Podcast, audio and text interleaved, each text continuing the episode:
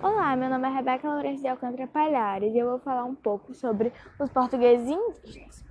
Em 22 de abril de 1500, o navegador chamado Pedro Álvares Cabral e sua esquadra apontaram o atual estado da Bahia, em uma região que eles batizaram por Porto Seguro.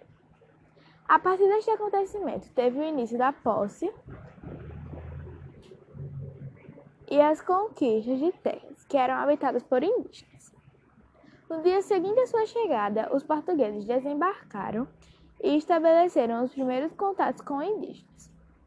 Esse encontro foi registrado pelo escrivão da esquadra portuguesa, Pero Vaz de Caminha.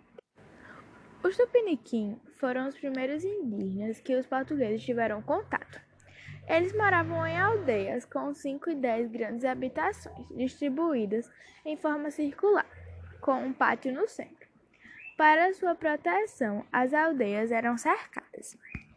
Nelas moravam quintenas e três mil pessoas. Os reinos europeus consideravam os territórios indígenas como fonte de extração de riquezas naturais. Nos primeiros anos após a chegada de Cabral, os portugueses não tiveram interesse em ocupar os territórios. Eles optaram por explorar os recursos naturais do litoral e construir entreportos comerciais.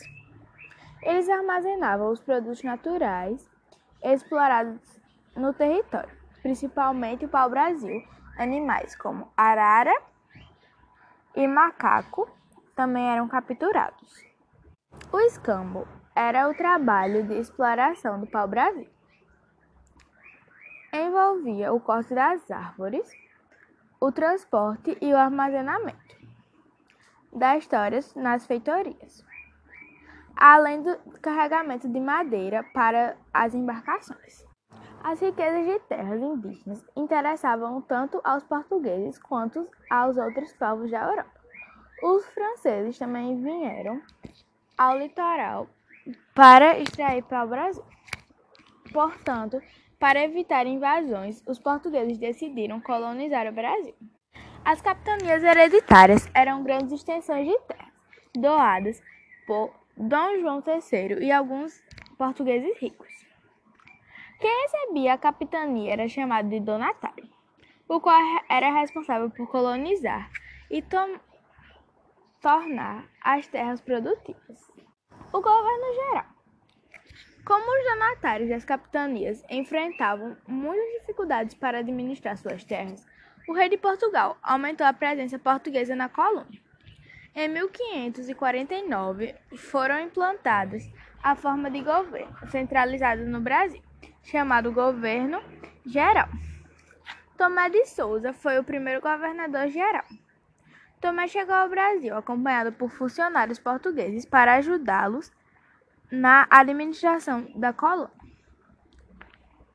A escravidão e a resistência indígena.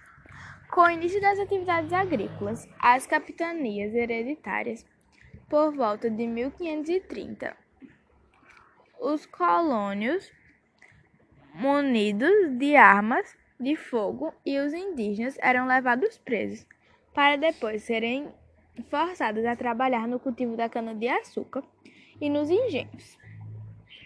Os indígenas resistiram à opressão e à violência lutando para proteger suas famílias e defender seus territórios. Eles promoveram ataques aos engenhos de açúcar e aos povoados. A catequização dos indígenas. Os padres da Companhia de Jesus, conhecidos como jesuítas, eles tinham como objetivo converter os indígenas ao catolicismo por meio de catequização. Para cumprir seus objetivos, os, jesuítas procuravam se aproximar dos indígenas nas aldeias, ganhando sua confiança e convencendo-os a se mudarem para as missões. As missões eram constituídas para serem habitadas por indígenas e padres jesuítas. Geralmente possuíam algumas casas, áreas de cultivo agrícola, curral, oficinas, colégios e igrejas.